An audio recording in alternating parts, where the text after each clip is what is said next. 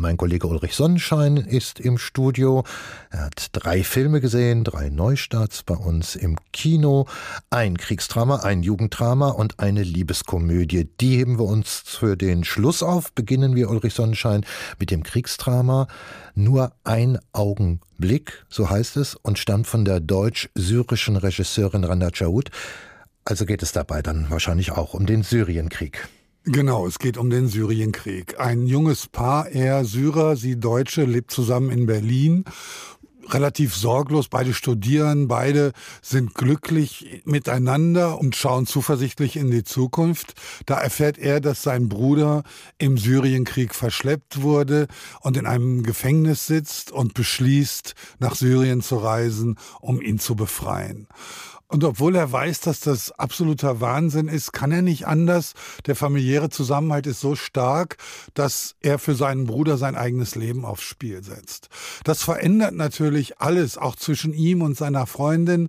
Und selbst als er irgendwann wiederkommt, ist nichts mehr so wie vorher.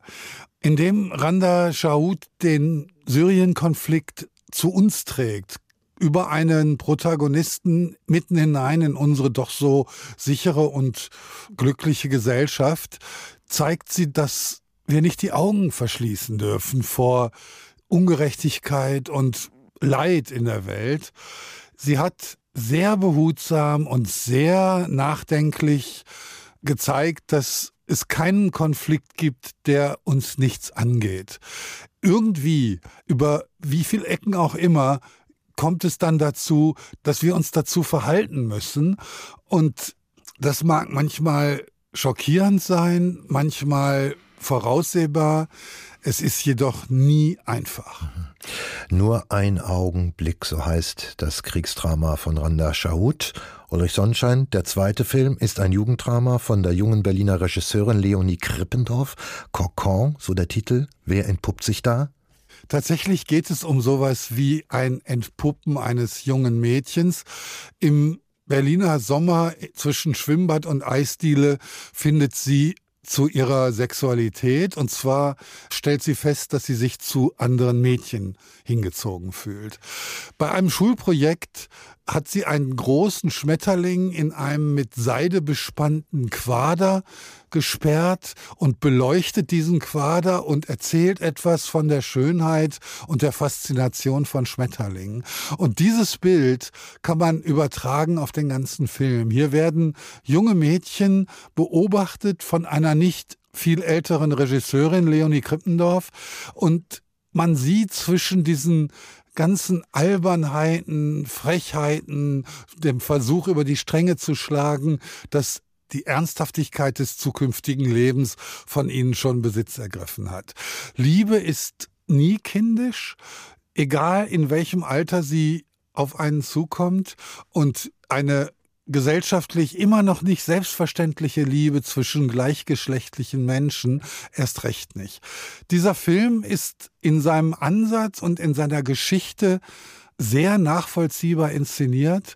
Manchmal fand ich, war ein bisschen verplappert. Eine etwas deutlichere Fokussierung hätte ihm da gut getan. Aber insgesamt erzählt Leonie Krippendorf eine Geschichte, die man so oft sonst im Kino nicht sieht. Cancan, so heißt dieses Jugenddrama von Leonie Krippendorf. Zum Schluss, Ulrich Sonnenschein, kommen wir zur Liebeskomödie. Sie heißt Der göttlich andere, stammt von Jan Schumburg. Produziert wurde diese Komödie im Hause X-Filme. Dieses Label steht in der Regel ja schon für Filme eher der gehobenen Qualität. Naja, nicht alle Filme aus dem Hause X-Filme sind gut. Auch Tom Tückwer hat schon mittelmäßige Filme gemacht, Danny Levy auch. Dieser Film hier hat mich sehr ratlos zurückgelassen. Auf der einen Seite ist er doch irgendwie gelungen und irgendwie eigenständig und besonders. Auf der anderen Seite ist er ein bisschen übertrieben und man schüttelt immer wieder den Kopf.